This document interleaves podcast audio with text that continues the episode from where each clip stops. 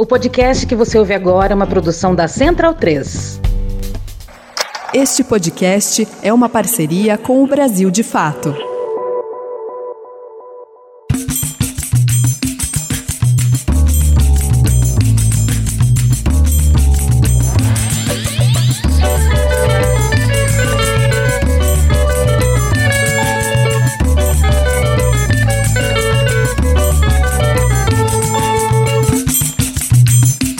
Aí, ouvintes do Medicina em Debate, beleza? Como é que vocês estão? Estamos aqui para mais um episódio do nosso podcast Medicina em Debate. E junto comigo, como sempre, meu companheiro Rodrigo. E aí, Rodrigo, tudo bom? Oi, Marcos. Bom dia, boa tarde, boa noite, né? Gosta de sempre tentar falar isso para atingir todos os ouvintes, os nossos ouvintes. Estamos aqui para mais um episódio. Dessa vez a gente vai discutir sobre o cuidado ao álcool e outras drogas, sobretudo no cenário da atenção primária à saúde. E a gente está com um convidado muito especial que já vai se apresentar. Então esperamos fazer um episódio com a discussão bem produtiva. É, e a ideia nossa, né, nos últimos episódios tem sido discutir um pouco mais a atenção primária, né, Rodrigo? Assim, tem, eu acho que reflete um pouco da nossa formação como médico de família, mas eu acho que reflete também um conjunto de desafios que estão colocados nesse cenário de prática e temos feito episódios é, muito discutindo a partir desse, desse lugar. E esse episódio eu acho que tem uma característica um pouco diferente dos anteriores, que a nossa ideia é ter uma, uma discussão um pouco mais prática, né? Dentro do que é possível, dentro de um, de um podcast, assim, mas discutir realmente né, o, o trabalho né, dos profissionais da atenção primária, das equipes de saúde da família no cuidado de pessoas com uso problemático de álcool e outras drogas. É, e para isso nós chamamos o meu amigo, colega Jonas Nepomuceno. E aí, Jonas, se apresente para a turma. Fala aí, pessoal. Fala aí, todo mundo. Meu nome é Jonas, prazer. Fala, Marco. Fala, Rodrigo. É um prazer estar aqui no Medicina em Debate.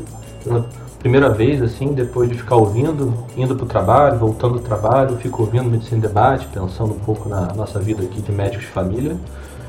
Então, já para me apresentar, eu sou médico de família aqui no Rio de Janeiro. Eu trabalho na Prefeitura do Rio, também sou preceptor pela residência, sou natural aqui do Rio de Janeiro mesmo, é, formado pela residência em 2017. Então estou na prática aí, conheci o Marco Túlio também aqui no, nessas mesas de bar aqui no Rio de Janeiro, consumindo álcool, que vai ser parte do nosso debate. E estamos aqui para bater papo e aprender junto. Massa! Estou empolgado com essa discussão.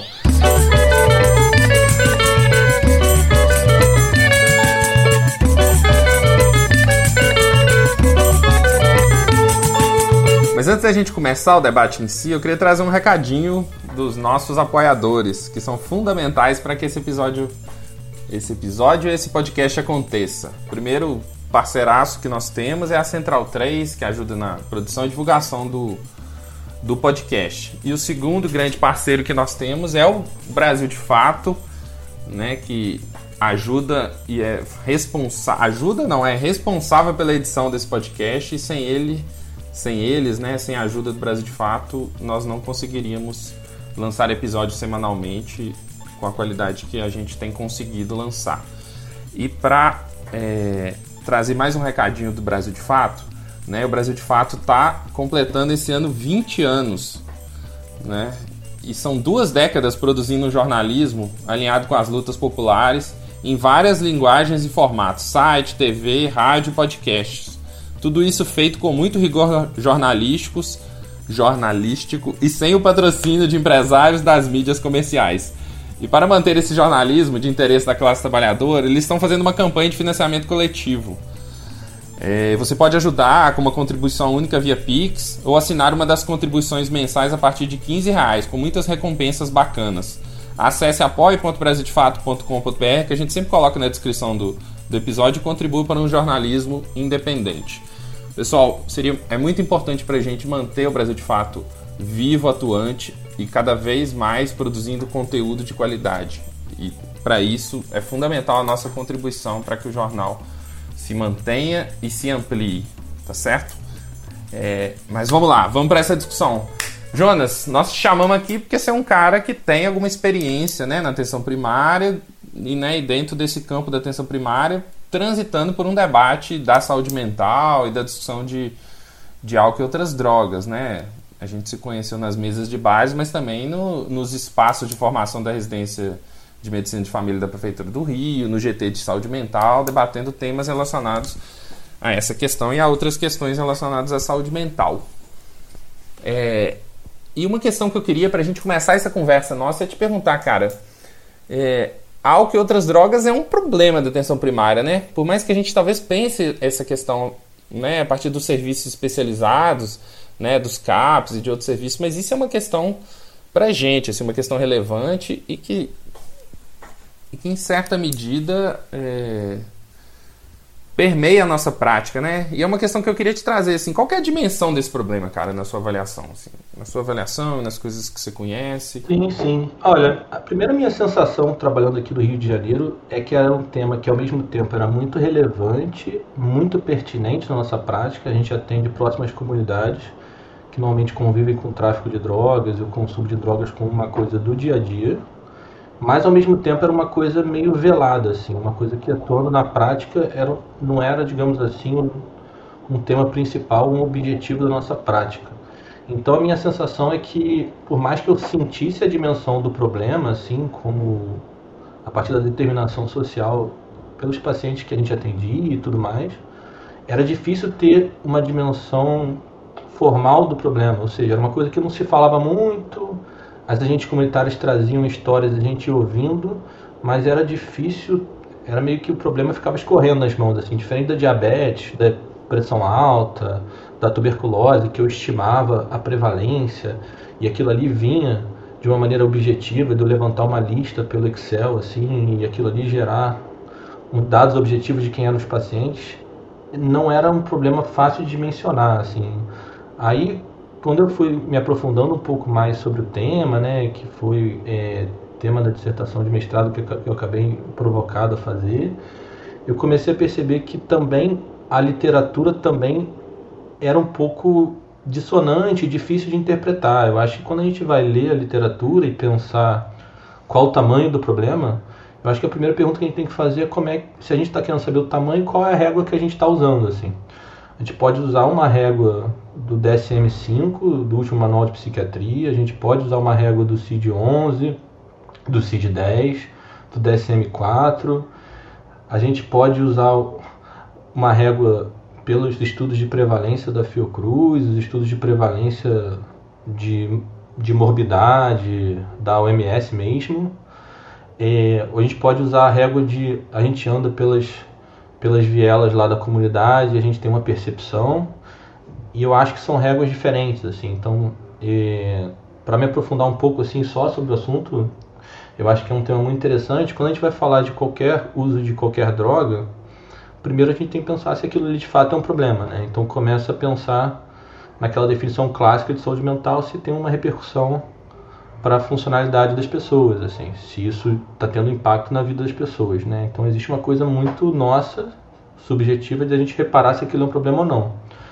Mas, quando a gente vai na literatura para entender, eu, quando não sabia quase nada, quando eu via filme na adolescência, eu sabia que tinha aquela pessoa que era um dependente químico, que eu, uma pessoa que sofria com a dependência química, eu via aquilo ali nos, nos jornais ou nos filmes. E, enfim, a dependência química é uma coisa que é organizada no DSM, é organizada no CID, e aquilo ali é um, digamos assim, é uma síndrome clínica. Dependência química, dependência de álcool, dependência de cigarro, Existem formas de eu mensurar isso. E aquilo ali é uma coisa palpável. Então acho que existe uma concordância na literatura de que a síndrome de dependência existe. Então eu conseguiria mensurar isso em ensaios clínicos e tal. O problema é que quando você vai tentar dimensionar o problema e ver a prevalência, e tanto a OMS quanto é, algumas, digamos assim, algumas políticas públicas são norteadas também pelo abuso de substâncias ou pelo uso nocivo, que é uma coisa que não é exatamente dependência. E aí quando você vai ler um pouco sobre isso, e eu acho que a discussão é interessante, quando eu pego, por exemplo, o uso problemático ou uso nocivo, eu estou usando o CID-10 como referência de alguma medida, assim, CID-11. CID-10 principalmente. Então, assim, é, o uso nocivo pode ser qualquer pessoa que tem, um, por exemplo, um problema legal, um problema familiar, e aquilo ali se relaciona com o uso de álcool, por exemplo. Ou a pessoa que por algum motivo não consegue é, atuar num papel é, que a sociedade chama de papel paterno, pensando no, que o homem é aquele que mais faz uso de álcool, num papel materno, num papel de, de ser um bom empregado. Então existiam algumas classificações quando você vai tentar mensurar o problema, de fato, são classificações assim conjunturais, sociais. Se a pessoa desempenha um papel que se espera dela, aquilo ali torna aquele uso nocivo ou a pessoa está tendo abuso. Existe também uma dificuldade de você mensurar as coisas. Por exemplo, eu posso ter uma pessoa que consome, consome álcool diariamente lá, aquela pessoa que a gente encontra às vezes no bar quando a gente está andando na comunidade aquela pessoa pode fazer um uso que mais para frente vai gerar uma hepatopatia e não necessariamente ela está tendo algum problema social a partir daquilo. Então, nem sempre a normativa é pela quantidade do uso de substância e, e às vezes a normativa tem a ver com, digamos assim, um critério de certa legalidade ou de certa normatividade. Então, a OMS ela é muito direcionada pelo, por ser legal ou não ser legal por ser o papel social esperado daquele indivíduo ou não ser. Então essa categoria de uso nocivo e abuso acaba nublando a discussão quando eu vou tentar dimensionar o problema, assim, para tentar encurtar muito, foi essa conclusão que eu cheguei, assim, lendo um pouco da literatura. E aí quando você vê o DSM-5, só para complicar um pouco mais a discussão, o DSM-5 ele acaba juntando dependência e uso nocivo numa categoria só espectral, assim, de que a gente chama de transtorno de uso de substância, onde você pega critérios sociais e critérios clínicos e você mistura os dois. Então, assim, é, para acabar essa, essa pequena conversa sobre a dimensão do problema inicialmente, é, mas sobre como é que a gente define a coisa, você tem gente que, por exemplo, pode estar sobrediagnosticado e não está tendo de fato um problema na vida dela, ou você pode ter uma pessoa que tem um super problema mas que o DSM não pega, assim. Então existe um problema da régua, porque eu acho que é um tema que acaba gerando polêmica em todas as sociedades e acaba se criando uma normatividade ali em cima da pessoa que faz uso de substância, assim. E aí por detrás tem a determinação racial e social e saúde que incidem sobre o indivíduo como uma forma de botar ele na periferia, de botar ele marginalizado, porque a gente sabe que pessoas é, que já estão marginalizadas na sociedade costumam ser marginalizadas justamente por esse estigma social que existe. Bom, dito tudo isso, é um problemaço. Independente dessa discussão que eu acho interessante, eu acho que é um problemaço. Assim, se a gente pegar só a dependência, né, e aí quando você vai ver os estudos da Fiocruz, que eu acho que são os melhores estudos recentes no Brasil, são justamente aqueles estudos que no governo Bolsonaro o pessoal demorou para permitir a publicação, foram publicados finalmente em 2017, mas que estavam prontos antes você vai vendo que é um problemaço, assim, tanto o uso de álcool quanto cigarro, principalmente, são um problema de saúde pública. E o Chico Bastos, que é o, o cara lá da Fiocruz que faz esse estudo, ele, ele encontra uma prevalência, ele usa só a dependência como régua, ele não usa o uso nocivo, então ele já tem, digamos assim, uma experiência de saber que é difícil. É interessante que ele fala assim, ele, no estudo dele ele pergunta se a pessoa já usou na vida crack, álcool e tal, se usou nos últimos 30 dias e se a pessoa tem dependência, ele vai lá e faz os testes de dependência. Veja bem, então o Chico Bastos, que é o cara que estuda a prevalência de álcool e drogas no Brasil há muito tempo, ele usa o critério de dependência como a régua dele. Enfim, é... mas para citar números, para acabar esse meu discurso assim, para não, não ficar sem citar um dado objetivo, a dependência de álcool no Brasil é de 1,5% na população geral é, sendo que 30% das pessoas consumiram nos últimos 30 dias. Então, é, além disso, de cigarro ele cita como 3,2%. Então, a dependência de cigarro é maior do que a de álcool, né? Mas aí é, isso não significa que o problema do álcool seja menor do que o do cigarro, é mais a questão de quantas pessoas ficaram dependentes daquela substância, né? Tem isso também, assim é, para finalizar, o potencial aditivo de cada substância não é muito considerado quando as pessoas geram problema. Assim, por exemplo, o, o crack, que é super usado como uma epidemia de crack, a prevalência de uso é muito baixa.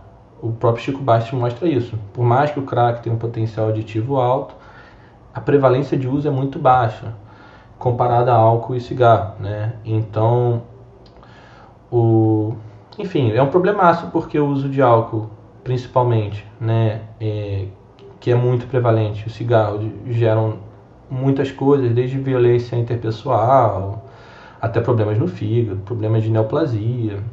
É, é um problemaço, é um problemaço de saúde pública, assim, é um problemaço, você, você imagina que se eu somar só o álcool e o cigarro, a gente chega num número só de pessoas dependentes de, de quase 6%, e o número de diabéticos são, é 7% da nossa população. Então, se eu for fazer uma prevalência de pessoas com dependência, eu posso pegar minha população de cadastrados da minha equipe e multiplicar por 6%. E eu chego em pessoas que têm dependência só de álcool e cigarro. Assim, não é um número pouco relevante. Assim, você imagina que o HIV é 1%, 1,5%, diabetes é 7%. Então, é um número bem prevalente de pessoas com dependência. Assim. Você imagina que a partir dessas pessoas... Só que aí tem gente que vai falar que o problema é quando a pessoa se dirige embriagada, atropela alguém, por mais que ela não seja dependente, aquela, ou a pessoa tem uma violência doméstica por causa do uso do álcool. Eu acho que é difícil, é um problema difícil de mensurar que ele é muito carregado de atravessamentos aí da legalidade e da norma social que a gente vive. Mas é um problemaço, assim, eu, eu não sei se eu confundi ou se eu ajudei a discussão aí. Jonas, muito bem, eu acho que é mais ou menos isso mesmo, né? O álcool tem uma dimensão muito grande de repercussão na vida das pessoas, né? A gente vai avaliar assim desde o fator de risco mesmo para doenças crônicas não transmissíveis, né? O aumento de, de lesões no trânsito que resultam às vezes é, em incapacidade, às vezes permanente para algumas pessoas, né? E além da repercussão familiar também, né? Agora você comentou um pouquinho sobre a dimensão do problema, né? Eu queria entender assim também uma dimensão do problema no cuidado na APS, né? Porque assim, é, a gente observa no dia a dia que existe muita dificuldade dos próprios profissionais de saúde em lidar com esse, essa problemática, né? Tanto em relação a, desde a aplicação de questionários básicos de identificação de risco de quem possa, porventura, ter né, uso nocivo, uso problemático do álcool, ou até a identificação da dependência, né? Que às vezes o, o, o, usuário ou o paciente ele chega na unidade de saúde e nem é identificado que ele tem um uso nocivo ou, ou, ou a dependência, né? E não é ofertada a possibilidade de cuidado, né? Então a gente já tem até alguns dinâmicas que foram produzidas de escalas Audit para identificação até por profissionais de nível médio, mas que na prática não são muito utilizadas, né? Ferramentas de abordagem familiar, a própria política de atenção ao álcool, a gente prevê a realização de grupos no âmbito da atenção primária, mas muitas vezes essas atividades são ficar são deixados em segundo plano também. Eu gostaria que você trazesse um pouquinho disso. Como é que você enxerga a dimensão desse problema no âmbito dos serviços de saúde? Olha, é... essa pergunta é muito legal, porque essa pergunta me inspirou a tentar responder isso num, numa dissertação. ainda estou tentando responder. Assim, minha sensação é de que, pegando pelas agentes comunitárias, assim, que são o nosso braço na comunidade, eu acho que o tema do álcool e drogas é, é tido com um pouquinho de constrangimento então, porque as pessoas elas vêm da comunidade, de maneira geral, é, os vizinhos estão fazendo uso, é, e não são aquelas pessoas que elas fazem as rotas das visitas dela no dia a dia, elas passam pela boca de fumo, pelo menos essa é a minha experiência aqui no Rio de Janeiro, né? Elas passam por pessoas fazendo um uso claramente que tem ali repercussão na vida da pessoa e, e aquilo ali é tido com um certo constrangimento. Às vezes ela tem medo de ser confundida, assim. Tô falando ela porque as agentes comunitárias são majoritariamente mulheres de 30 a 50 anos, pardas ou negras, é, de matriz religiosa, de forma geral, católica ou protestante, neopentecostal. Isso é tido de uma maneira muito. É, é um tema muito, muito vivo na discussão, mas ao mesmo tempo existe um certo constrangimento ou medo de ser confundido como um agente de segurança. Eu acho que existe isso. Então, existe no tráfico de drogas, nas comunidades, um constrangimento.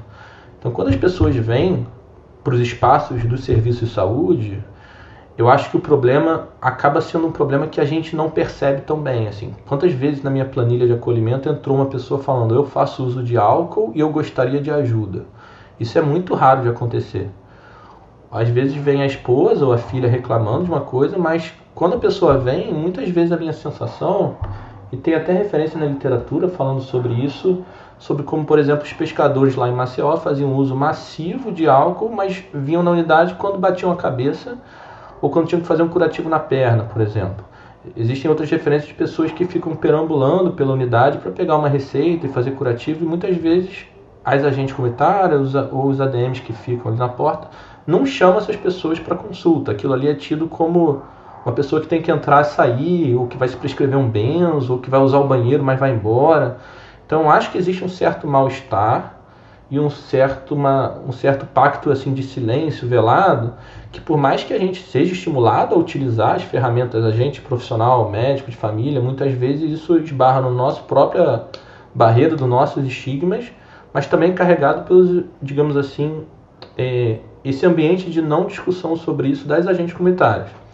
Então, a primeira coisa que eu acho que vale a pena falar da dimensão do problema na PS é a dificuldade de quebrar esse silêncio. Assim. Eu acho que essa talvez seja uma, um elemento fundante dessa discussão, porque eu acho que na hora de dimensionar, as pessoas têm que entrar no consultório para eu aplicar qualquer que seja o questionário.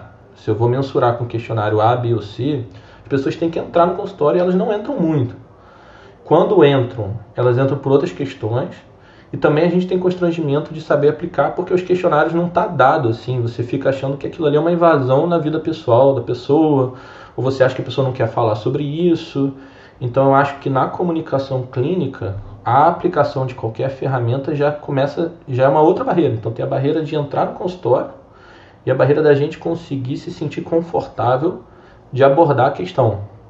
Eu acho, por exemplo, no episódio anterior que eu estava ouvindo, como é importante você falar sobre sexualidade, como é importante você falar sobre questões que parecem um tabu, mas na verdade não são. Eu acho também que o uso de cocaína, principalmente, mas o uso de outras substâncias, é tido assim como uma coisa no que se deve falar. Assim, a gente comunitária chega na reunião e fala, olha, ele faz uso de drogas.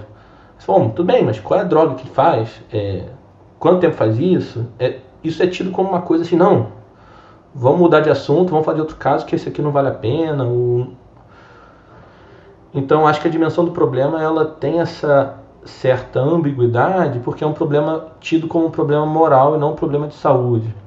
Então as pessoas enxergam o AD como um problema moral e essa moralidade está em todos nós, mas eu acho que essa essa discussão assim pelos integrantes da equipe é uma discussão que tem que ser trabalhada, evoluída, assim como na, na discussão do episódio anterior, assim. Mas Rodrigo, desculpa, para não fugir da tua pergunta, existem questionários é, na Inglaterra, por exemplo, o NHS ele faz uma adaptação do audit, que é pouco prático na prática, que é o audit C. Eu às vezes utilizo isso na minha prática, mas um que eu utilizo bastante, que eu acho menos é, é menos invasivo na, na primeira abordagem, assim, como digamos assim, uma forma de rastrear, é o da BVS, lá do, do Ministério da Saúde, lá o Telesaúde, ele oferece lá uma forma de quantificar quanto o uso de álcool é nocivo ou não é nocivo como se eu estivesse medindo uma glicada, eu estou medindo ali quantidade de gramas de álcool que a pessoa bebe por semana, e a partir dessa quantidade eu vejo lá na frente se isso vai causar um problema para o fígado dela. É, mas eu, eu, não, eu não consigo usar essas calculadoras na minha prática de uma forma tão efetiva. Assim. Eu não sei, é, por mais que elas sejam boas para pesquisa e para estudos de prevalência, é, às vezes construir o vínculo é mais importante. Eu acho que lá na frente, uma vez que eu construí o vínculo e tentei entender um pouco do contexto geral da pessoa, aí faz sentido mensurar um pouco da dependência, talvez por uma calculadora tipo CAGE, assim. Se eu tentar usar o CAGE assim na primeira consulta, assim, eu acho, digamos assim, um pouco violento. Oi, tudo bem, seu Manuel? Você veio aqui, você se sente culpado ou quando você bebe ou quando você acorda, você pega o negócio, o cara tá assim, cara, eu só vim aqui porque meu pé tava machucado, assim. Então acho que pode ser meio constrangedor ou eu acho que eu não vejo essa relevância toda na prática do, da primeira consulta de, de usar isso como uma ferramenta de rastreamento. Mas eu gostaria de saber de vocês, o que vocês acham também. Estou aqui inventando a, a roda não. Eu gosto muito dessa discussão, então eu vou, não vou ficar só na parte de fazer perguntas, assim, vou comentar algumas coisas também. É, queria trazer dois pontos assim do que já foi dito, assim, primeiro dessa dessa última parte que Jonas comentou e que né, é provocado por, pelo comentário anterior do Rodrigo, assim. É, eu acho que tem uma, uma síntese do, do que você trouxe, Jonas. E antes de falar dessa síntese, a minha impressão na prática É, até comecei a trabalhar agora numa equipe e, e surpreendentemente, assim, nas primeiras semanas eu, eu atendi vários usuários, assim, principalmente com uso problemático de álcool, com padrão de dependência, sabe? Com sequelas graves, uma coisa diferente da, da realidade que eu conheço de outros lugares que eu trabalhei, assim, mas falando mais desses outros lugares, a minha impressão é que esse problema normalmente não surge pra gente. Ele surge muito pontualmente, assim. E eu acho que há algumas coisas que, né, que são hipóteses minhas, assim, né, que eu, eu não, não, não são de leituras, né, de, mas de, de, são de impressões minhas a partir de reflexões e tal. Primeiro é que acho que os usuários não veem a atenção primária como lugar de, de, de, de, resolver problemas associados a isso, exceto a questão do tabagismo, assim, né? Mas álcool e outras drogas, excluindo o tabaco, eu, não, eu acho que os usuários não veem né, o trabalho das equipes de saúde da família como um lugar onde elas devem tratar essa questão, né? Os seus familiares também não, então isso, eu acho que isso dificulta que isso surja, assim. Mas eu acho que, e é o que eu comecei comentando, né, que eu acho que sintetiza um pouco do que você trouxe, eu acho que há uma dimensão moral muito forte nessa no debate sobre álcool e outras drogas, assim, que eu acho que produz duas questões, assim. Primeiro, uma naturalização, assim, do, de usuários graves de, de, de substâncias, assim, né, como algo de que alguém sem vergonha, de que alguém que não quer se tratar, que não tem jeito, né, é e a segunda é um não dito mesmo, sabe? Do que você estava falando, assim, do lugar do, dos agentes comunitários, assim. Então, tem um certo é, mal-estar de falar sobre o tema, né? Principalmente quando passa por questões de com, com uso de substâncias é, ilegais, assim. Aí eu acho que isso é, isso ganha uma carga ainda maior do que quando o problema é relacionado ao álcool, tal. Mas eu acho que a dimensão, para mim, é mais grave nem é essa carga moral que, do não dito, mas é a carga moral que naturaliza, sabe? Isso me incomoda muito, assim. Pacientes gravíssimos e. Ah, é isso mesmo, sabe? Há uma naturalização de diversos problemas, assim, no nosso trabalho, né? né? É, mas nessa dimensão do. Principalmente do uso de álcool, assim, às vezes do uso de, de outras drogas, isso, de crack ou de, de cocaína, isso, isso acontece também. Eu queria comentar umas outras coisas, assim é, que acho que dizem respeito a, a, a, falas anteriores que eu acho que são interessantes de trazer assim para essa discussão que, que para mim orienta um pouco o meu olhar sobre o problema. Primeiro essa dimensão do problema que você comentou muito bem, trouxe dados, trouxe impressões por diversas perspectivas assim. É, é muito comum a gente sempre ver o uso de substâncias como um problema, né? Assim, isso é muito isso é muito comum na fala de familiares, é muito comum na fala dos agentes comunitários de saúde. Mas de maneira geral, as pessoas, as pessoas que usam drogas, né, elas, a imensa maioria das pessoas que fizeram uso de drogas ou que usam, elas não vivenciam problemas associados a esse uso. Né? São usos muito pontuais, com, com objetivos recreativos, e de maneira geral, esse uso é, ele praticamente não produz ou produz muito pouco dano para o sujeito né? Quando a gente pensa em uso problemático de álcool, a gente pensa no espectro, né? Talvez o espectro mais grave da dependência até do uso é, recreativo e pontual de substâncias que, que pra, não produzem danos físicos, né, para o sujeito, assim, né, no longo prazo, como a gente pensa para algumas substâncias, não o colocam em risco, não expõem alguma, né, alguma situação de risco que pode ser uma, uma dimensão, por exemplo, beber e dirigir, né?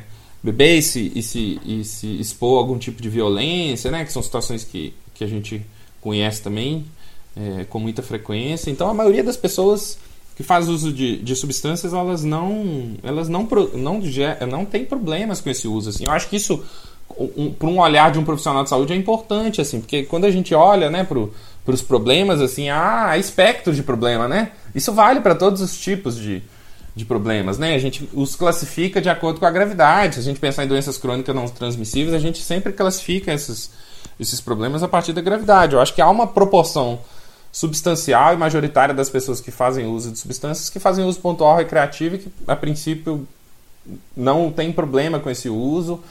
Né? E você vê, por exemplo, o uso de crack, né, que é tido como talvez a droga mais estigmatizada de todas, né? É, eu estava vendo aqui o estudo de pessoas que usaram na vida 0,9% da população, mas pessoas que tiveram um padrão de dependência é 10% disso, ou seja, 0,09%.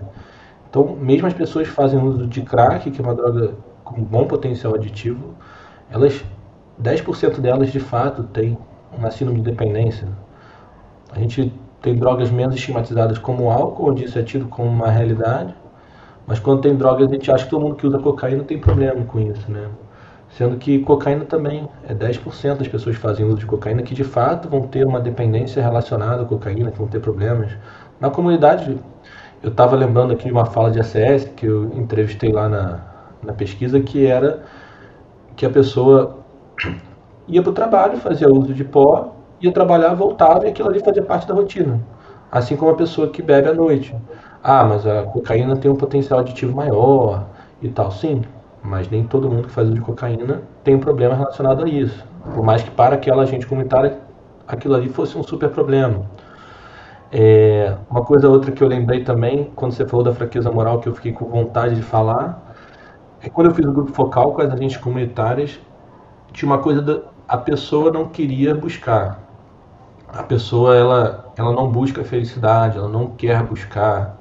Não é com a gente já que a pessoa não vem assim que era um papel de aguardar, né, que é um papel expectante, como se a transformação moral daquele indivíduo dependesse somente daquele indivíduo, e quando ele tivesse aquela transformação moral, aí sim eu estaria para buscá-la. Assim. Então, eu teria que esperar uma chave ali interna virar e para aquela pessoa vir para a unidade. Assim. Então, isso também me incomodava, no sentido de que era o papel passivo da PS de aguardar. Então, é, enfim, só para falar, complementar a sua fala, desculpa te interromper. Não, eu acho que foi excelente, assim. E eu tô, você falando disso, eu tô lembrando, né? Porque a gente acaba lembrando muito da, da nossa prática, assim, mas tem essa forte carga moral, mas eu acho que me chama atenção também um certo imobilismo, assim. E tem algumas coisas que nem são morais, assim, mas são, são um olhar de destino, assim. Tipo, o cara, ah, aquele cara, aquele bêbado que tem no, no, no bairro, assim ah, doutor, aquele cara é daquele jeito desde que a mulher largou. Aí, tipo, não tem mais futuro, assim, né? É uma coisa assim, né? Do destino dele, que a mulher largou ele, foi uma decepção amorosa quando ele tinha. E aí ele enfurnou na cachaça e nunca mais saiu. E a posição da equipe é meio essa, assim, né? De contemplar aquele destino trágico daquele, daquele sujeito, assim, né? E não, não abordar essa questão. Mas eu ainda nesse papo, mas já tentando caminhar para uma outra discussão, Jonas, é a gente falou muito de, de dimensão moral, assim, né? E eu acho que essa dimensão moral molda um pouco a forma como a gente responde na, no cotidiano da nossa prática. A gente trouxe muitos exemplos dos agentes comunitários de saúde, né? Da forma como eles olham os problemas. Mas isso vale para todos os profissionais de saúde, eu acho, né? É, mas eu acho que essa dimensão moral ela molda a forma como a gente organiza o cuidado em saúde no Brasil há uma, eu acho que há uma disputa muito clara no Brasil de modelos de cuidado em saúde, né? E, e um modelo muito calcado, né? Muito baseado, né? É, sustentado por um debate é, de viés religioso. Eu estava tentando pensar outra palavra, mas né, muito organizado pelos por grupos religiosos, principalmente de orientação neopentecostal, né? mas não só isso, grupos católicos também, que se organizam né? e, e, e, e atuam muito fortemente nesse, nesse campo, seja no, no, debate político mais geral, num debate sobre costumes no, é, na sociedade como um todo, como também organizando estratégias de cuidado a partir de comunidades terapêuticas, né? É, e que, inclusive, né, são, são espaços muito disseminados, assim, são né, na, no Brasil como um todo, né, existem dezenas de milhares de comunidades terapêuticas, talvez em praticamente todo município médio grande do Brasil isso tenha, né, e que são, tem uma forte vinculação religiosa, esses grupos religiosos, e que inclusive de algo, talvez de mais de uma década para cá começam a receber recurso público para se financiar e começam a disputar o fundo público para que essa seja uma estratégia é, central também na, no enfrentamento do uso problemático de, de substâncias, assim, né? E existe, vamos dizer, o campo da atenção psicossocial, né? O campo da baseado na, na né? no, no, na trajetória, na história e na, e na construção prática da reforma psiquiátrica brasileira, né? Que traz um debate a partir de um campo, de um conceito que a gente chama de redução de danos, né? Então isso está muito fortemente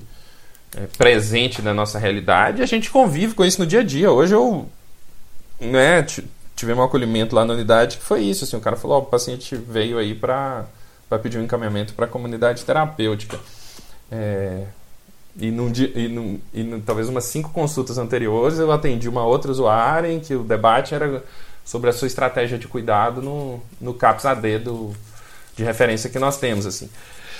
É, é, já estou falando demais, mas eu queria que a gente entrasse um pouco nesse, nesse debate, discutisse um pouco sobre isso, sobre o lugar das comunidades terapêuticas, sobre a função que elas ocupam, né, tanto no imaginário quanto no, no cotidiano do cuidado desses usuários. Eu acho que isso, e além disso, da rede de atenção psicossocial, do serviço que a gente tem para também enfrentar essa questão. Pergunta fácil né, de responder, tranquilo, que tem uma resposta objetiva de 10 segundos e tudo vai dar certo. Mas a verdade é que eu acho que toda qualquer sociedade tem essa discussão, porque eu acho que essa é uma discussão onde existe, eu acho que não é uma discussão só de álcool e drogas, assim, mas uma abordagem filosófica em relação à saúde, né?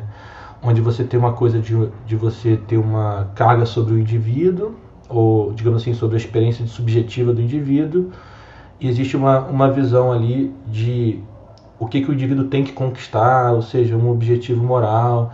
Então, eu acho que essa discussão aqui pra gente, no Brasil, é uma discussão que existe em todas as outras sociedades. O problema é que eu acho que as outras sociedades, pelo menos o que o pessoal do IPEA comenta, que é o pessoal que estudou as comunidades terapêuticas lá pelo Ministério da Saúde, fez uma publicação em 2017 sobre isso. Tem uma ótima publicação da Maria Paula Rocha chamada Temas para Reflexão Comunidades Terapêuticas, onde ela fala isso. Ela fala que toda sociedade convive com esses dois modelos de cuidado. O modelo mais pautado pela abstinência, onde a pessoa tem que alcançar a abstinência para ir então seguir com a sua vida, e um modelo pautado mais na experiência do indivíduo, onde pragmaticamente nem todo mundo consegue abstinência. Se conseguir, ótimo, mas a experiência de qualidade de vida, impacto sobre o indivíduo, acaba sendo o norte, que é, digamos assim, um modelo de, de redução de danos e da reforma psiquiátrica brasileira e tal. Eu acho então que eu, eu acho que o Brasil está numa disputa muito fissurada com isso. Porque eu acho que assim, as religiões não vão parar de acontecer, não vão parar de professar abrigamento e, e, e trazer as pessoas para as comunidades terapêuticas. Elas estão capilarizadas nas nossas comunidades. Se eu entrar na comunidade, imagino que em Salvador seja parecido, que em BH seja parecido, você vai ver cultos evangélicos muito mais do que muito mais capilarizados às vezes do que os os cinco ou seis agentes comunitários que são que andam por ali. Assim. Então existe uma capilaridade muito grande disso.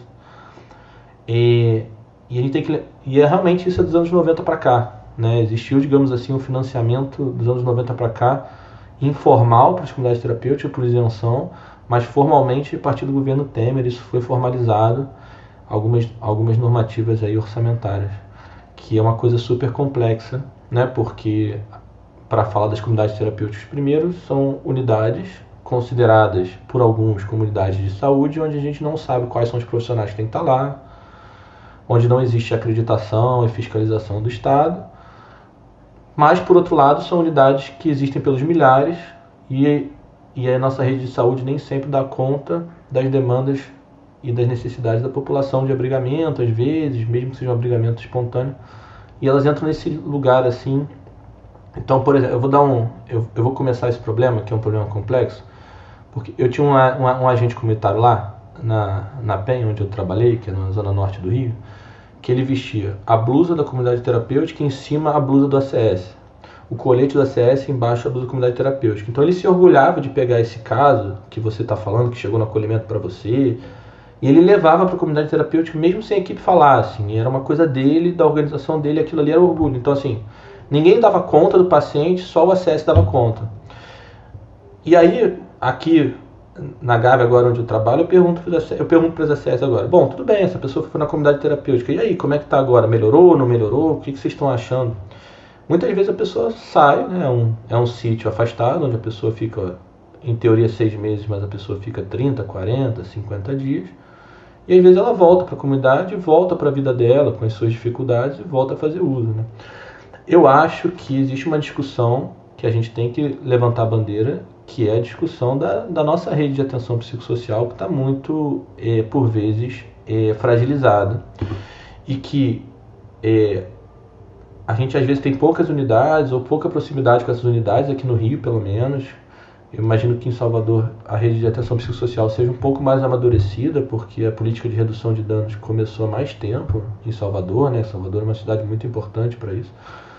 Mas aqui no Rio a gente objetivamente tem 7 milhões de habitantes, 6 milhões e meio, e tem 33 CAPs. E nem todos são CAPs 3. E de CAPs AD são 3 ou 4. Então, assim, se a gente pegar aquela estimativa de prevalência que eu fiz de 6%, de só de pessoas com dependência, e você botar isso para 6 milhões, você tem poucas unidades de atenção psicossocial ainda que estão em expansão, são muito recentes.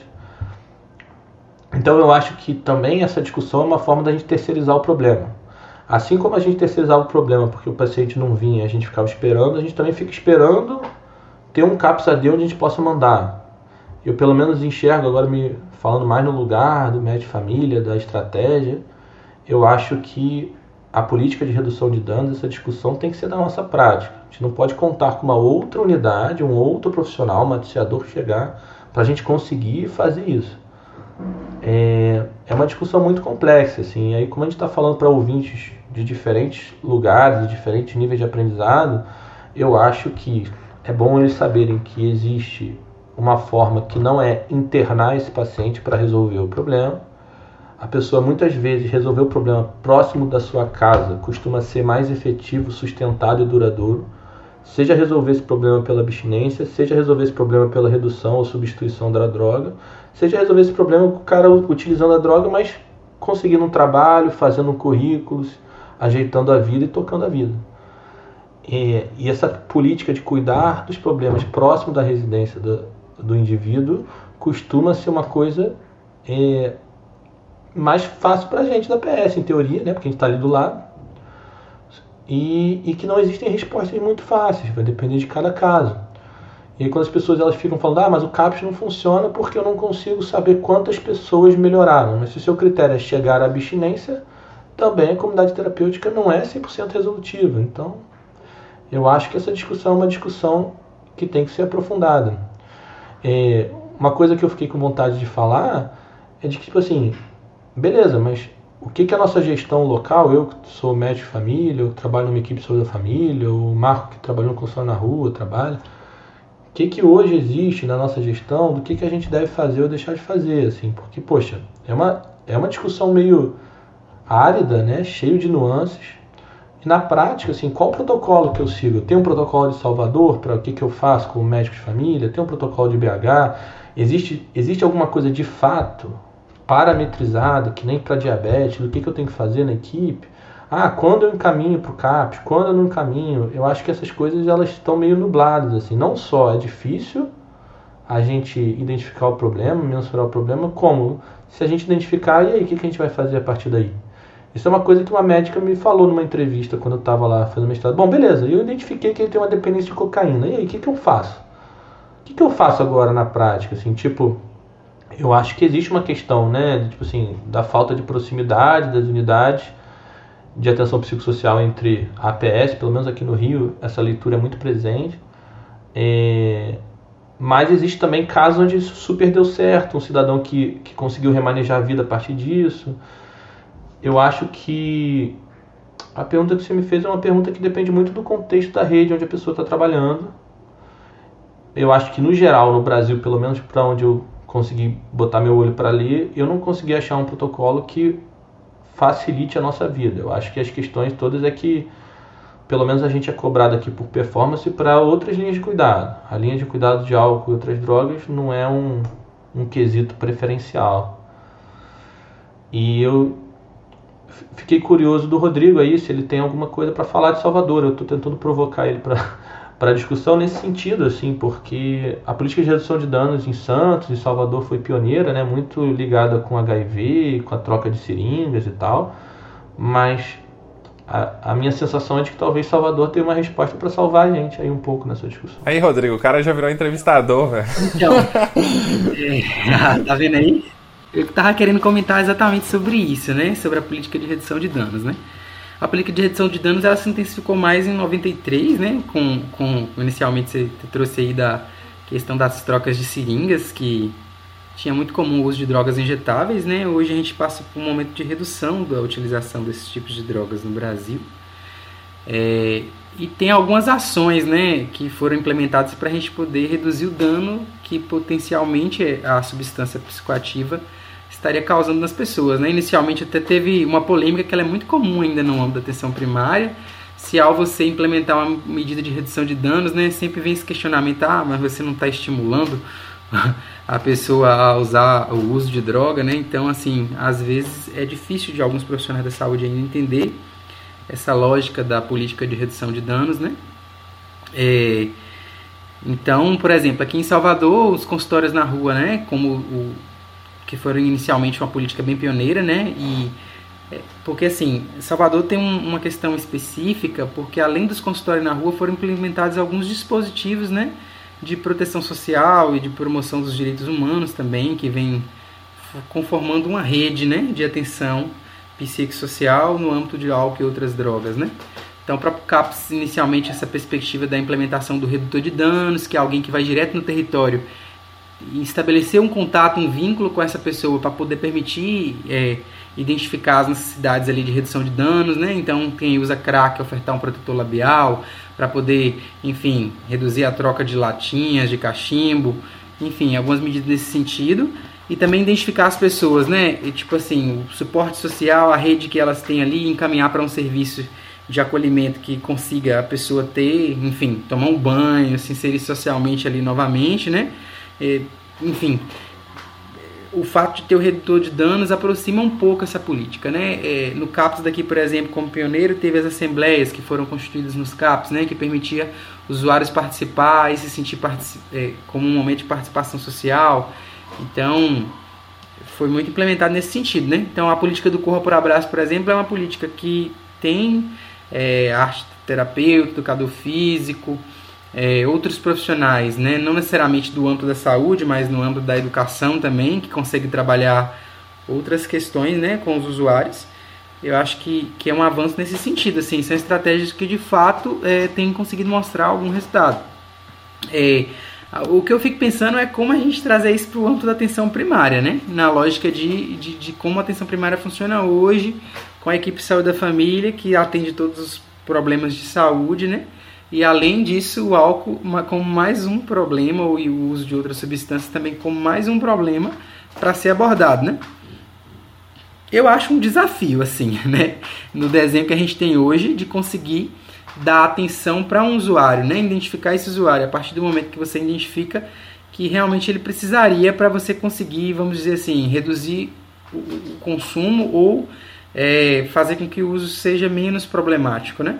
Então, por exemplo, acho que por exemplo, a abordagem familiar, nessa perspectiva de redução de danos, de inserir a família no cuidado e a pessoa é, deixar de ter a substância como a centralidade do seu problema, é algo que eu vejo como ainda bem distante, assim, da gente conseguir desenvolver estratégias nesse sentido, assim.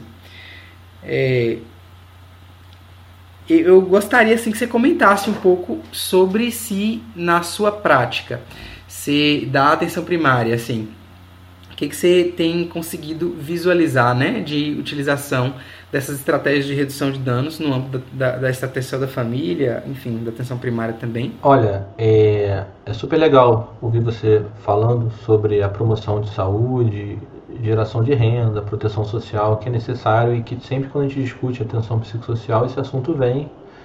Eu acho que a PS fala mal do CAPS, o CAPS fala mal da PS, isso é, isso é natural na relação entre os serviços, né? Mas aqui no Rio de Janeiro, pelo menos, é, para abrir um parêntese bem rápido, o CAPS-AD ele é, ele é responsável por centenas e milhares de acolhimentos noturnos para pessoas em crise de saúde mental relacionadas ao, ao uso de intoxicação ou abstinência de substâncias, né? E isso não é visto, né, pela PS, porque não chega a PS de forma contundente esse número, porque são poucos CAPS ADs para muitos pacientes que a gente absorve. Mas isso existe, né? Subterraneamente, a atenção psicossocial ela vai existindo e às vezes ela vem para a superfície na nossa realidade assim de uma forma bem fragmentada. Mas na nossa prática, pelo menos nas equipes com quem eu trabalhei, assim, nossos pontos de contato eles são muito tímidos. Então, as experiências que surgiram de experiências práticas na equipe são experiências onde a gente criou. Eu acho, Rodrigo, que tem uma coisa muito assim, assim se a gente esperar o CAPS AD chegar na nossa reunião de equipe para a gente passar um caso, a gente vai ficar esperando. E esperando muito tempo. Então, é, eu estou pegando um pouco o barco do podcast anterior, pelo menos o episódio que eu vi, da população LGBTQIA+, assim, eu acho que tem que existir, tem que existir espaços novos também para abordar essas pessoas com uma estratégia redundante, que foi o que a colega médica de família falou lá de Florida. Porque assim, não basta só a PS existir simplesmente para as pessoas chegarem no acolhimento. A gente vai estar. Tá... O problema ele é muito presente para a gente acabar tendo que fazer uma formação continuada, pontual. A rotatividade de profissionais é muito grande. Eu acho que tem que existir estratégias lá na equipe, por exemplo. Eu me pauto por outras equipes onde o Marco trabalhou também, onde existiam grupos de redução de danos e grupos de terapia comunitária que são paralelos ao atendimento da equipe, mas que existiam de forma contínua. Espaços onde essas pessoas seriam recebidas, onde aquela população seria o alvo daquela abordagem. Ou alguma estratégia pela equipe de APS, talvez em comunhão com o CAPES, com o NASF, ou, ou com um agente redutor de danos, assim, que seja parte da rede, né? Existia uma estratégia antiga do Ministério de formar os agentes, as agentes comunitárias como agentes redutores de danos, assim, como eles conseguissem tentar fazer essa conversão dos caminhos do cuidado. Só que foi uma estratégia pontual de muito tempo atrás que não foi continuada, porque aí muda a prefeitura, muda o prefeito, o prefeito tem uma visão diferente.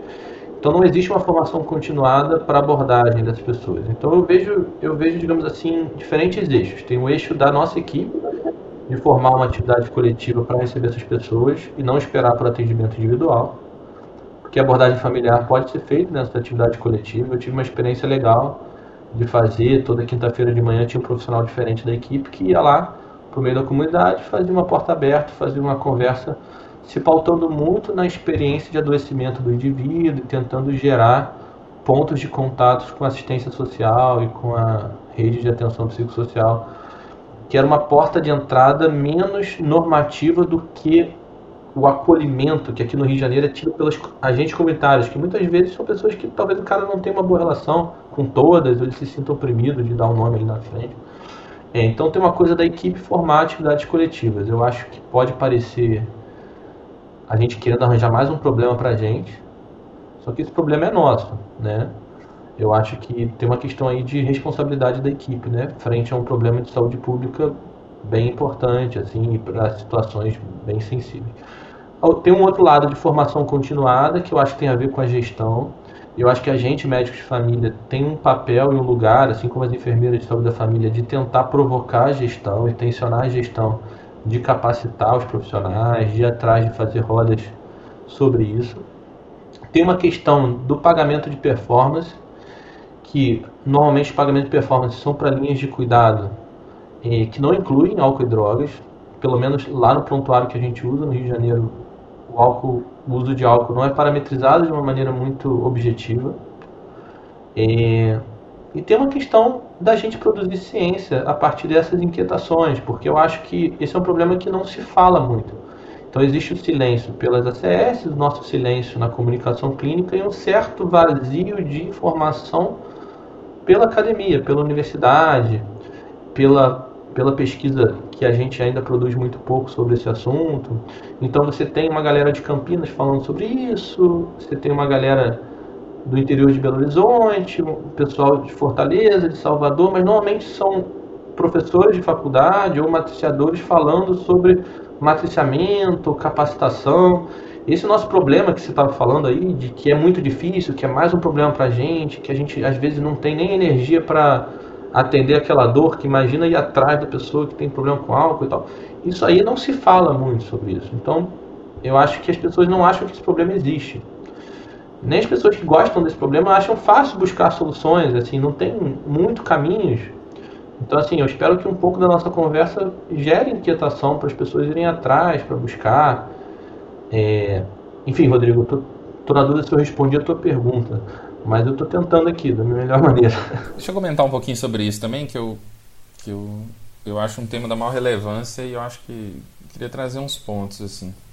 É, sobre essa questão da redução de danos na prática, assim. Acho que há diversas dimensões disso, assim. Porque a gente fala, né, nós somos da galera da redução de danos, né? Do, do pessoal da atenção psicossocial, né, desse campo mais progressista, assim. Beleza, legal, concordo. Todo mundo que lê sobre isso acha legal, mas assim, a questão que se coloca muitas vezes é como fazer isso na prática, né, cara? Como fazer isso no dia a dia, né? Como é a redução de danos na, na, no, no cotidiano do trabalho da atenção primária, atendendo um paciente né, que surge para a gente. Isso, isso é uma questão que as pessoas colocam. Mas como é? Se a pessoa quer parar, ela não é para ela parar? Assim, a gente, a gente vai substituir drogas? Às vezes tem um olhar muito nesse sentido também, né? E eu acho que é um olhar um pouco é, precário, limitado para o entendimento da redução de danos. A redução de danos é um pressuposto ético de cuidado, né? Assim, de que independente das escolhas, dos caminhos, né, e da, da, da das possibilidades do sujeito, a nossa a nossa, a nossa né, disposição ao cuidado está presente, assim, né?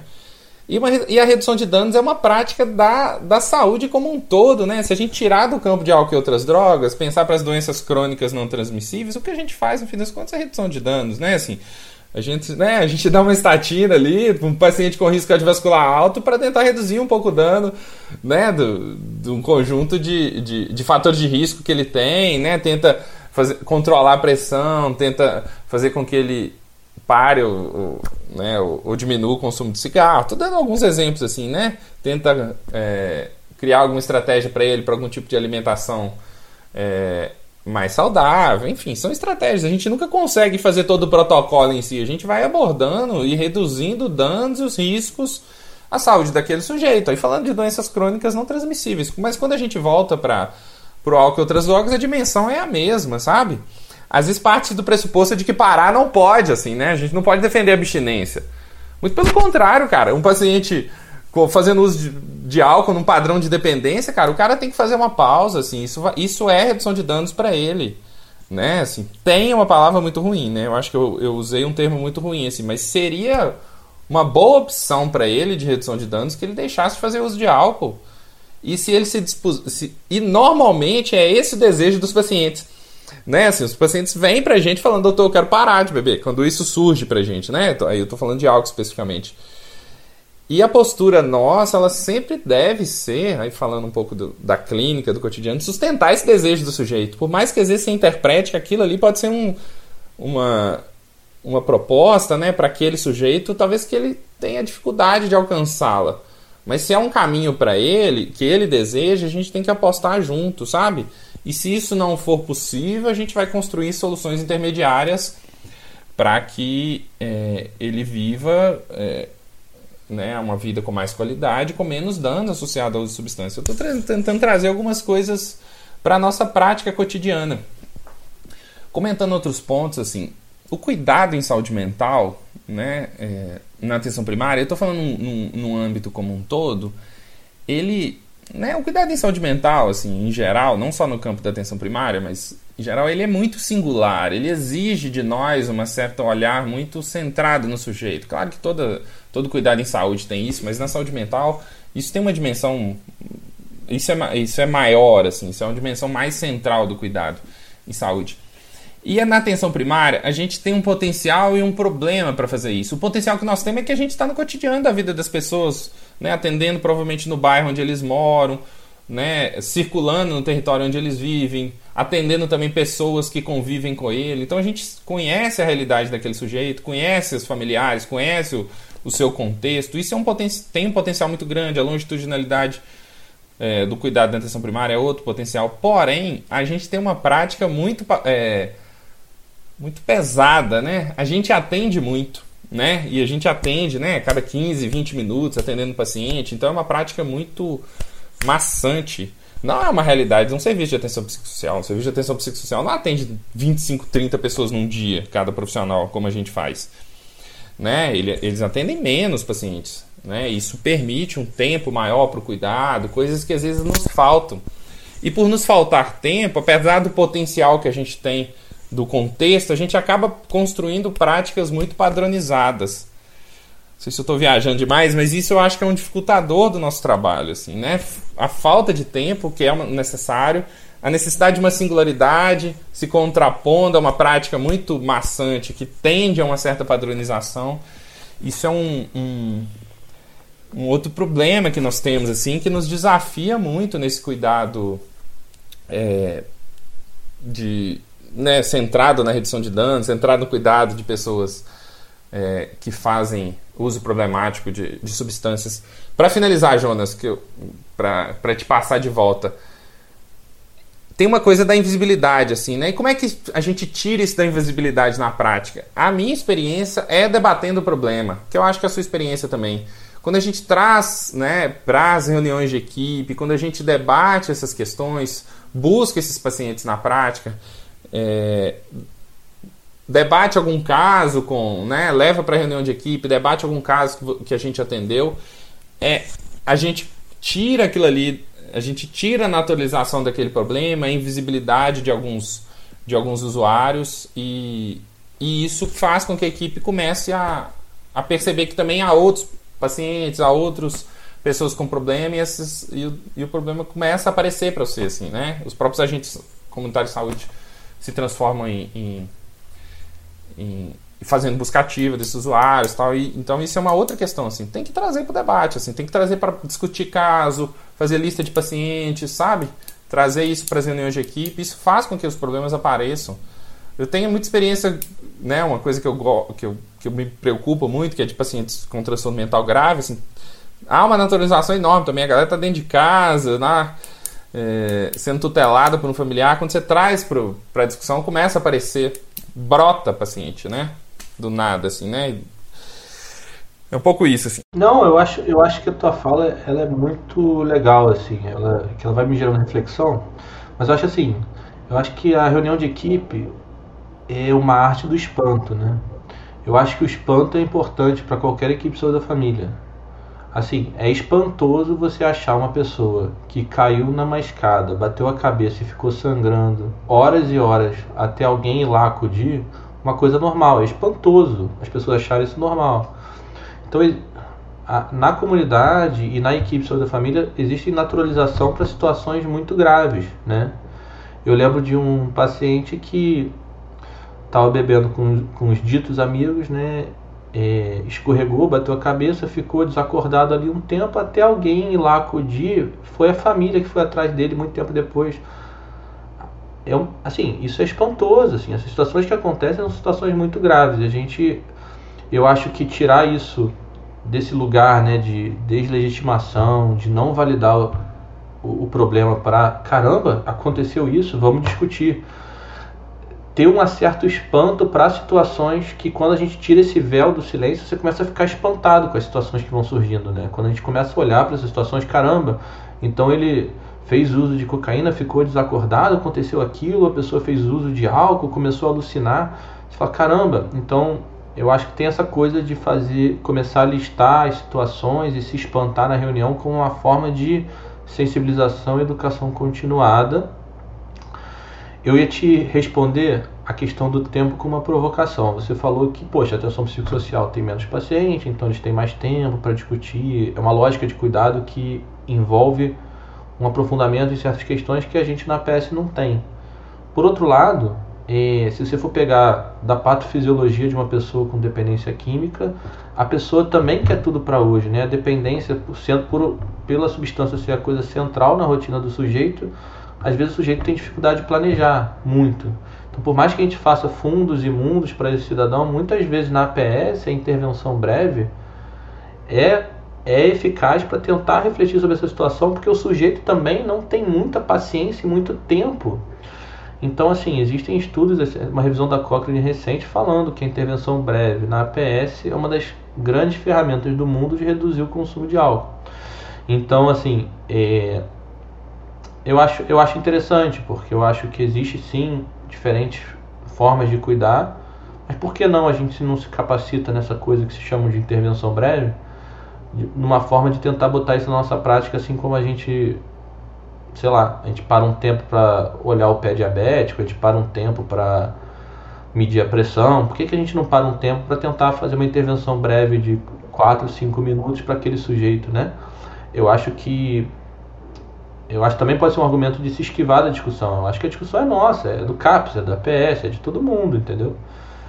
Eu acho que essa coisa da gestão do tempo pode ser, digamos assim, uma falsa narrativa, assim, para tentar também deixar a gente de fora da discussão. Não, eu concordo contigo plenamente, assim, né? Para mim é só um desafio que a gente tem na prática, né? A gente tem enormes potenciais para enfrentar essa questão, mas há um desafio também do, do cotidiano do trabalho que às vezes é, nos, enfim, nos limita um pouco, né? E nos nos impõe algumas questões, né? Sim, eu acho que a gente tem que ter outros espaços. Eu acho que se a gente ficar sendo escravizado pela, pelo modelo mecanicista fordista de atendimento e produção ambulatorial e pagamento por performance do que, que a nossa gestão quer da gente, eu acho que a gente acaba a gente acaba ficando num lugar que talvez não seja um lugar de promoção de saúde, de defesa dos direitos humanos daqueles cidadãos, cidadãos, perdão, que mais precisam. Então, assim, é, eu acho que a gente tem que questionar. Acho que a gente tem que colocar, tensionar a gestão, colocar outras atividades paralelas. Se isso não for possível, se a gente tiver numa rotina louca, a gente tem que batalhar para conseguir ter autonomia para mexer nessa rotina. Acho que a gente não pode ficar num lugar estático assim, né? E eu acho que é difícil demais. É tão difícil que me fez ir atrás de tentar responder essa pergunta. Assim. Se fosse uma pergunta fácil, eu não ia atrás de estar aqui com vocês debatendo depois de um tempão falando sobre o assunto. Eu acho que é isso, é difícil. Por isso que é legal, a PS é muito legal. Quando, quando, quando dá certo um pouco, a pessoa sustenta uma abstinência, aquilo, as agentes comunitárias se envolvem naquilo, aí consegue, aí vem um familiar que ninguém conhece, aí vai lá e consegue um trabalho, o cara vira empacotador no supermercado, depois para, depois volta, todo mundo fala, deu tudo errado. Eu falo, não, gente, ele sustentou esses seis meses, agora ele voltou para o padrão de independência, agora é isso, as coisas são dinâmicas e a gente tem que também ter baixa exigência com a gente, a gente tem que tentar o problema, eu acho, dessa discussão é que a gente acha que a gente vai conseguir muito rápido, né? Uma coisa é tentar em 20 minutos, assim, abordar. Outra coisa é achar que a gente vai dar uma resposta para aquela dor na alma lá em 20 minutos. Entende? É, eu acho que se exigindo pouco, a gente vai caminhando, assim. Eu acho que é um lugar de... Eu estou cuidando desse cara nesses próximos 5 anos.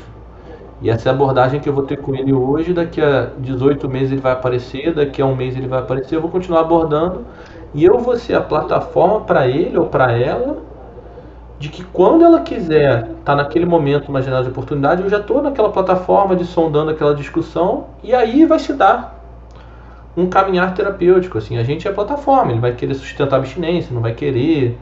Se a pessoa não quiser parar, mas, mas quiser alguma coisa em relação à hipertensão, ao teste rápido a gente vai fazer, porque pegar HIV também é ruim independente do uso, porque a pessoa também tem uma míase na cabeça, então tratar a míase é importante. Então, assim, a gente vai aos poucos, assim, pela, por onde é possível.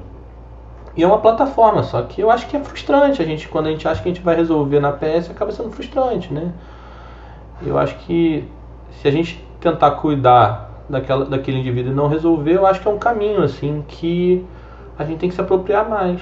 Enfim, não sei. Não, eu, eu acho que agora no final você falou o que eu queria dizer, cara. Eu acho que a gente tem uma prática muito de resolver, resolver, resolver, né?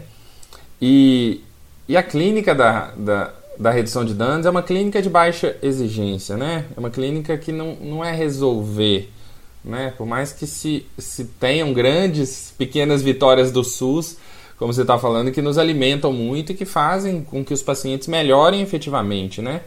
É, eu acho que é isso um pouco que eu, que no fim das contas eu estava querendo dizer com a minha fala. Mas eu queria trazer para um outro ponto, cara, é, Jonas, que eu acho que é importante para a gente pensar a prática do cuidado é, de álcool e outras drogas, cara. Que é simplesmente usar droga é bom. Isso, isso tem que estar tá claro para a gente na nossa, na nossa clínica. Né? Assim, porque a gente parte sempre de um pressuposto, e claro que pro, para o usuário que ali busca cuidado, provavelmente ele está com algum tipo de experiência negativa com o uso daquela substância, de, por dimensões diversas, seja por dimensões corporais mesmo, enfim, seja por, por questões de conflitos familiares, de conflitos em outras dimensões. Isso provavelmente foi uma dessas questões que o fez buscar ajuda. Mas a gente parte do pressuposto, talvez muito baseado na, na, naquela carga moral que a gente vinha comentando antes, de que a, o uso de substâncias é ruim, cara. E não é verdade. A experiência que as pessoas têm são experiências, de maneira geral, experiências prazerosas. E se a gente não parte, não discute a partir daí também, fica difícil a gente entender, né? Porque a pergunta que você tem que fazer para o usuário também é que prazer que a droga te dá, assim, que, que efeito positivo que ela tem. Porque é por isso que ele usa, né? Claro que um padrão de dependência, né? Isso, isso acaba se misturando a uma, a uma necessidade quase orgânica para fazer uso, assim. Mas as pessoas fazem uso de substâncias porque tem algum prazer associado àquilo ali, né? Entender aquele prazer é decisivo para que a gente possa enfrentar a, a questão na prática. Isso é uma clínica centrada na pessoa, né? Assim, entender que, que efeito positivo que, que aquela substância tem para você, senão Senão a gente não vai caminhar, fica numa dimensão muito moralista. E aí os usuários ficam num discurso muito empacotado, né? Pressupondo que o nosso olhar sobre ele é um olhar moral e fica numa coisa de uma cena, né? De que, né? De que tá, tá tudo muito ruim, de que ele é uma pessoa culpada, de que ele é, né? E, e aí você não entra na conversa séria, sabe? E, e uma outra coisa que a gente sempre comenta, né? Assim, que normalmente o que faz as pessoas procurarem é, o tratamento, e aí eu, queria comentar contigo, é que aconteceu alguma coisa, sabe? O cara bebe cachaça há 20 anos. Num, num, padrão muito, assim, né? Um litro por dia. Aí de um dia pro, pro outro ele foi, foi procurar tratamento. Aconteceu alguma coisa, assim, né? Que fez com que ele procurasse tratamento. Tem um artigo sen sensacional que, que o pessoal, o Larry Davidson, o pessoal de Yale lá fez com com pessoal é, com uns noruegueses, enfim, depois a gente pode até botar no, no, na descrição do, do, do, episódio, que eles foram é, fizeram pesquisas qualitativas com pessoas que faziam uso problemático de drogas, assim, de grande intensidade, por algum motivo pararam. E sustentaram a abstinência por um longo período, e estavam abstinentes, assim, eles foram lá e falaram, o que que rolou, que vocês pararam, entendeu? Assim, aconteceu alguma coisa, aí, e aí as pessoas vão explicar o que que aconteceu, assim, né? Tem dimensões diversas, dimensões sobre o corpo, né? Algum mal-estar. Né? Eu trabalhei no capsadeira, é muito comum o paciente usuário de álcool, assim, ele fazia alguma redução de consumo e aí tinha uma, uma convulsão, e aí ia pra UPA, aquilo ali dava uma assustada no cara, ou ele vivenciava um colega tendo isso, isso dava um pau nele, ou alguma experiência familiar, de algum, alguma questão de conflito, seja com a mulher, seja uma, um, um mal-estar assim da filha, tá vivenciando aquilo ali, isso normalmente dava uma pausa pro sujeito. Mas eu falo com o povo, tem um paciente que me procurou semana passada que ele foi para lá porque ele quer voltar com a mulher. A questão dele é essa, assim, né? Assim, ele já a questão que mobilizou a consulta é isso, eu quero voltar para minha esposa e ela só vai voltar para mim se eu parar de beber. Então, assim, a, a, vamos dizer, o objetivo da consulta é ele voltar para a esposa dele, né? A perspectiva dele, cara, né? Assim, então isso, isso são outras dimensões também da clínica que a gente precisa trazer, porque senão fica numa, numa aura meio né, daquele papo moral ali que não, que não anda assim, né? E eu estou falando um pouco de uma prática, de uma clínica um pouco mais centrada na pessoa, né?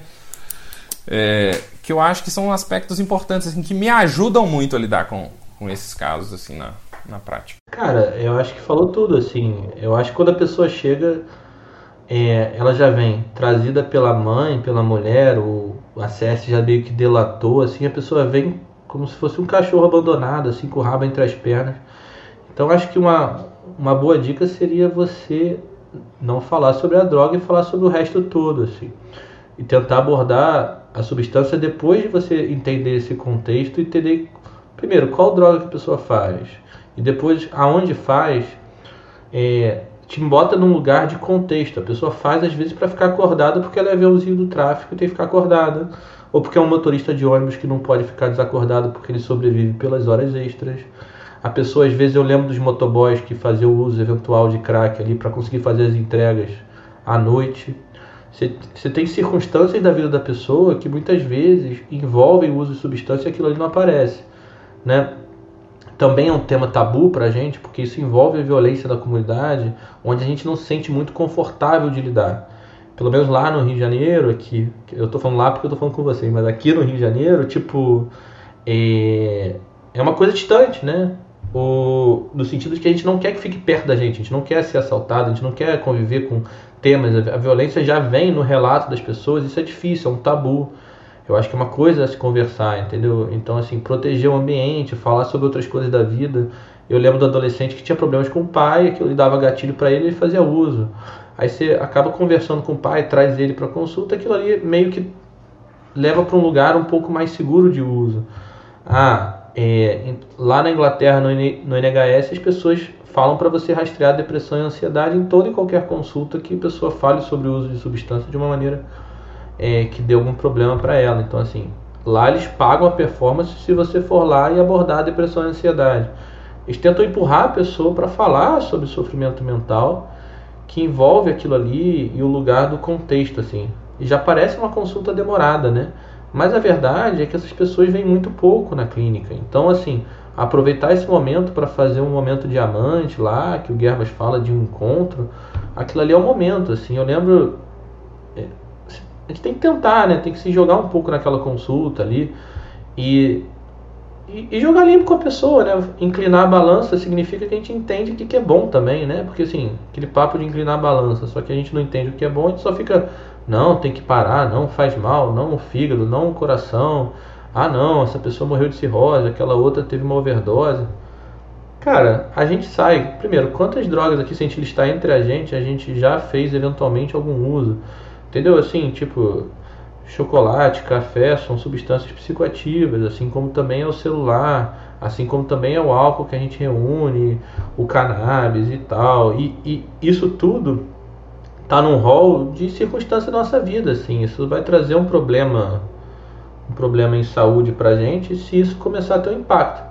As pessoas vêm lá muito com essa corporificação de sintomas é muito quando a pessoa parou de trabalhar cortou uma relação, né? Existe uma lista assim meio clássica, assim, a pessoa ficou desempregada ou teve que se cuidar sozinho, né? Porque sempre tinha uma irmã que cuidava, uma mulher que cuidava.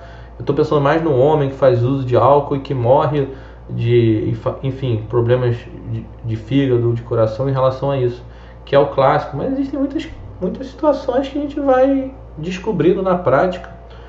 Quando essas pessoas vêm, essa questão bota no consultório e conversa, assim, não tem muito ah, o que, que eu vou fazer? Bota no consultório e conversa. Faz a lista de pacientes, bota no consultório e conversa. Você vai acabar descobrindo que você já tem as ferramentas de MCCP. Gente não está inventando outra parada. Assim, ah, a questão toda é que não dá para fazer uma consulta de 50 minutos com essa pessoa também, porque é chato.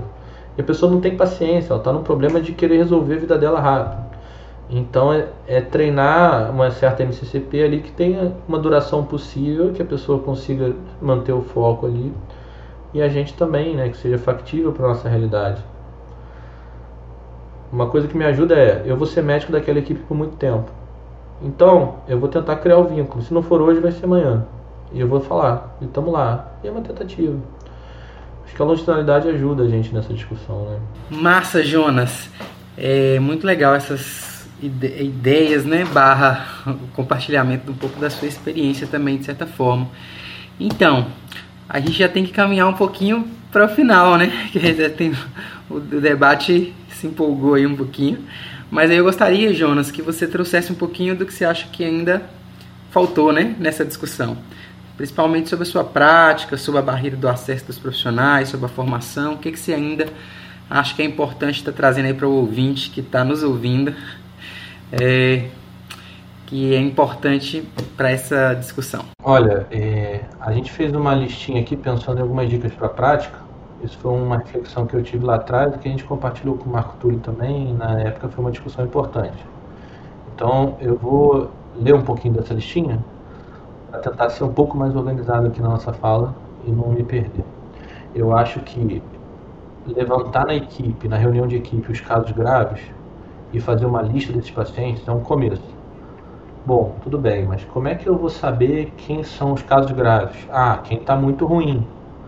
Bom, beleza, mas como é que eu sei quem está muito ruim? Algumas dicas são meio que objetivas que a gente consegue identificar em qualquer equipe aí no Brasilzão. Todo que a gente tem, assim. Se você está saindo para trabalhar e tem alguém já no boteco bebendo, talvez essa pessoa seja um caso grave. Bebendo às 9 horas da manhã no boteco que a gente passa ali quando a gente vai fazer a visita no Acamar. Se a pessoa está apanhando na rua, se está apanhando, sofrendo uma violência importante ali, aquilo envolve um uso de substância onde a pessoa está sob efeito normalmente, aquilo ali é um caso grave, a pessoa está sob risco. A pessoa se internou várias vezes, por qualquer que seja o motivo, está sempre se internando, ou caiu no chão, teve um TCE. São casos graves, objetivamente, com desfechos clínicos ali que eu estou vendo o tempo todo, levando porrada, caindo, se internando aqui. A pessoa está sob um risco maior. Pessoa que não está comendo, que não sai de casa, e aquilo ali envolve um padrão de de dependência muito importante, assim, eu acho que levantar essa lista na equipe me parece um primeiro passo, assim, não, já que eu não sei muito bem dimensionar, vão pelo óbvio, assim, que são as pessoas muito graves, que o Marco estava falando e estava sugerindo, assim, existem essas pessoas muito graves, o que, que a gente vai fazer? Vamos botar as pessoas em consulta, vamos conversar, eu acho que quando o dano é muito maior, tem maior potencial de reduzir também, né, pessoas com dano já estabelecido, franco ali, claro, é, às vezes a pessoa vem para um teste rápido, vem para o curativo, então não precisa chamar a pessoa para uma consulta que envolva o uso de álcool e outras drogas. Isso afasta a gente do paciente. Às vezes oportunizar numa visita, alguma atividade que faça sentido, de medir a pressão e tal, já tendo na cabeça que esses são os pacientes de busca ativa mais difíceis, mas tem que estar na lista de visitas, né? Eu acho que não é nada de outro mundo botar essas pessoas na lista de visitas ou na lista de pessoas a serem convidadas de alguma forma, a depender da, da cultura local ali, do que faz sentido para a equipe, né? Eu acho que, cara, a pessoa veio, não, não deu certo, a pessoa não veio, a pessoa faltou, relaxa, faz parte. A gente tem que convidar de tempos em tempos, de maneiras diferentes. Eu acho que nem sempre a gente vai conseguir. Aquela pessoa que a gente botou na consulta, ela pode ter sustentado uma abstinência, uma redução e depois voltou. E você conseguiu naqueles três, seis meses um certo objetivo, que era um objetivo pactuado, e parabéns, não fica tranquilo ao longo do tempo aquilo ali vai sensibilizando. Pode ser que a pessoa não mude o padrão agora e daqui a 10 anos ela lembre de uma coisa que você falou. Então não existe um investimento é, que, não, que não faça sentido. Aquilo ali, às vezes, a cabeça da pessoa roda depois de muito tempo. Então é um investimento subjetivo e pessoal nosso, do médico de família, que lá na frente pode ter uma repercussão que você nem mesmo vai experienciar. Então vale a pena a tentativa por isso também, se esse for um argumento. É, eu acho que a rede de atenção psicossocial local provavelmente oferece coisas que a gente não conhece. Então é legal ter o zap da galera do CAPS, é legal ter um NASF próximo, é legal você ter uma unidade de acolhimento de adulto, ou um consultório na rua, ou qualquer outro dispositivo na rede que você conheça que tenta, tente promover os direitos humanos e tente proteger o indivíduo e dar uma certa proteção social, coisa que nem sempre vai ser garantida em outras unidades que não fazem parte da rede de atenção psicossocial. Existem comunidades terapêuticas que são legais e que também elas podem servir de abrigamento numa situação onde a pessoa está sofrendo uma violência, iminência de morte em relação a, ao risco do tráfico. As comunidades terapêuticas às vezes são talvez a única ferramenta. Então assim, não acho que faz sentido também demonizar totalmente, até porque pelo IPEA é, os principais encaminhadores para as comunidades terapêuticas são os próprios CAPs, assim, por falta de, de abrigamento da rede de atenção de assistência social e tal, você acaba usando as comunidades terapêuticas na rede de alguma forma. Então, assim, conviva também, tente entender quais são as comunidades terapêuticas, tem uma que funciona mais do que a outra. Eu acho que é legal saber a sua rede, ter contato das pessoas, entrar em contato. Acho que não entrar em contato com a rede é ruim também, porque você acaba é, sendo envolvido de alguma forma por essas questões. Então, tem a dica de, da lista de pacientes graves, a dica de tenha o zap das pessoas, converse, se aproxime, bote essas pessoas na reunião de equipe. Não toda reunião, que senão vai atrapalhar demais, né? Mas pelo menos uma vez por mês ali você tem uma dinâmica que tem uma troca de rede em saúde mental para você conseguir tocar essas pautas, né? É... Uma dica para a clínica, no final das contas, o Marco já deu essa dica do efeito positivo. Eu acho também falar de outras coisas, abordar a pessoa, é que nem aquela coisa, se a gente não quer abordar a pessoa porque é um homem trans, a gente não quer falar sobre isso, dá um constrangimento, aquela pessoa vai sentir isso e está um ambiente desconfortável, assim. Então admitir que a gente está ali para tentar apoiar e que muitas vezes a gente não sabe muito o que dizer, mas a gente está ali junto e tal, isso dá um ambiente mais tranquilo, assim. Eu acho que as dicas é, nesse sentido ajudam, assim. Normalmente o desafio da vida no mundo real, perto da casa da pessoa, costuma ser mais sustentado. Então, se for tentar resolver um pouco, tenta resolver uma solução que a pessoa não fique isolada num hospital, numa comunidade terapêutica a vida toda. Assim. A comunidade terapêutica é um recurso, mas também existem muitos outros recursos, né, que envolvem outras coisas. Eu acho que mais no âmbito da gestão e de políticas públicas, Rodrigo, para tentar finalizar, assim, eu acho que é nosso papel defender uma política pública que também envolva a linha de cuidado do uso de álcool, pelo menos, como uma coisa prioritária. Assim. É um problema de saúde pública que existe a lei seca, existe, enfim. Mas é um problema de saúde pública muito grande para a PS estar tá tão mal resolvida sobre isso ainda. Assim. Pelo menos me parece que a gente tem que ter parâmetros objetivos de quais exames pedir, como acompanhar, é, qual nível de lesão hepática a gente tem que ir atrás, como é que a gente lida com a insuficiência hepática grave, é, como é que a gente calcula o uso de álcool para daqui a quanto tempo a pessoa vai começar a ter um problema. Eu acho que a clínica relacionada ao uso de álcool ao longo do tempo não é uma clínica que a gente estuda tanto quanto outras doenças crônicas onde aquilo ali está estabelecido, onde eu sei as lesões de órgão-alvo e tal. Pode ser que a gente tenha estudado isso na faculdade, mas eu acho que a PS não é, não é até agora uma escola suficiente para o tamanho do problema. Assim. É, então eu acho que existem parâmetros da gestão local que tem que ser fortalecidos. Assim, isso é uma coisa de política pública que envolve a visão do ministério sobre isso, envolve a gestão local. Então o último recado assim é que para além da reunião de equipe, para além da rede, eu acho que tem o nosso papel de formador de políticas públicas a serem implementadas no sentido de parametrizar esse cuidado de uma maneira objetiva, assim. É, e na comunicação clínica, como é que a gente bota essa intervenção breve para funcionar? Eu acho que é um caminho das residências, né? Um caminho da, da formação dos profissionais. É, vejo com muito bons olhos o internato das faculdades, que aqui no Rio de Janeiro, pelo menos uma das faculdades, tem um internato de seis meses em saúde mental e APS. Então eu vejo isso como uma coisa estratégica para sensibilizar essa discussão antes das pessoas se formarem, assim, numa discussão eh, dos médicos que estão aí tentando ter um olhar um pouco diferenciado para a rede de atenção psicossocial. Eh, então talvez sejam esses os recados, assim, né? Quem são os casos graves na reunião, a rede como se faz, como é que a gente tensiona a gestão local para tentar botar isso na ordem do dia e como é que a gente sensibiliza os acadêmicos assim para essa questão que eu acho que é uma questão profunda e, e que está no nosso desafio. Não sei o que, vocês acham. Jonas, para finalizar, cara, a gente queria só te agradecer por esse excelente debate que você, que você nos trouxe nesse episódio. E para agradecer, no, no Medicina Debate a gente tem uma tradição que eu não tinha conversado contigo, mas vou soltar de supetão assim. Que é quem é convidado para participar do episódio tem direito a finalizar o episódio com dicas culturais, cara. Então tá. É, agora, sim, em cima da hora, se você tiver alguma ideia de dica cultural para trazer para o pessoal, a gente normalmente pede que, né, que, o, que o convidado traga dicas culturais que podem ser livros, filmes, séries, né, que normalmente ilustram bem o debate. É, se possível, também uma musiquinha para a gente poder finalizar esse episódio que foi tão interessante, tão esclarecedor, tão potente sobre esse debate tão desafiador que é o de uso de álcool e outras drogas e o cuidado dessas pessoas na atenção primária. Cara, é.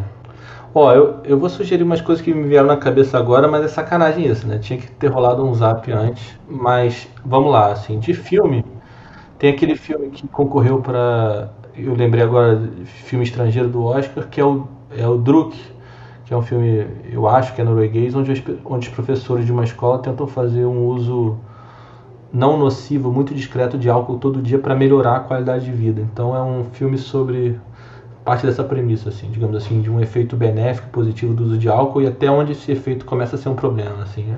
É um filme muito interessante, a cena final desse filme que eu não vou dar spoiler, vale a pena ser vista. Outro, uma série que eu lembrei também que fala sobre o efeito positivo do uso de substância é aquela euforia, né? A euforia fala muito sobre o efeito positivo e também sobre o efeito nocivo da dependência. Eu acho que é uma série que ela não ela não joga só com um chavão assim de ah droga é ruim para adolescente.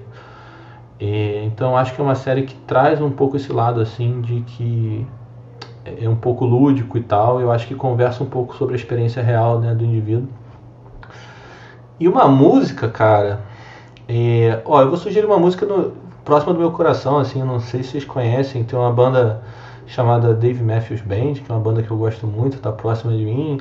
E, e tem uma música que o cara fez sob efeito de uma substância que eu não sei qual foi, mas a música fala sobre isso, fala, o nome da música é Tripping Billies. Se vocês forem escolher a versão, escolham a versão aí que vocês quiserem. Qualquer coisa a gente fica ouvindo junto aí. Tripping Billies do Dave Matthews Band. Essa é a minha opinião. Podia ser um samba e tal, mas essa me veio à cabeça agora e é isso. Então é isso, pessoal. Finalizamos mais um episódio e até a próxima. Até logo, pessoal.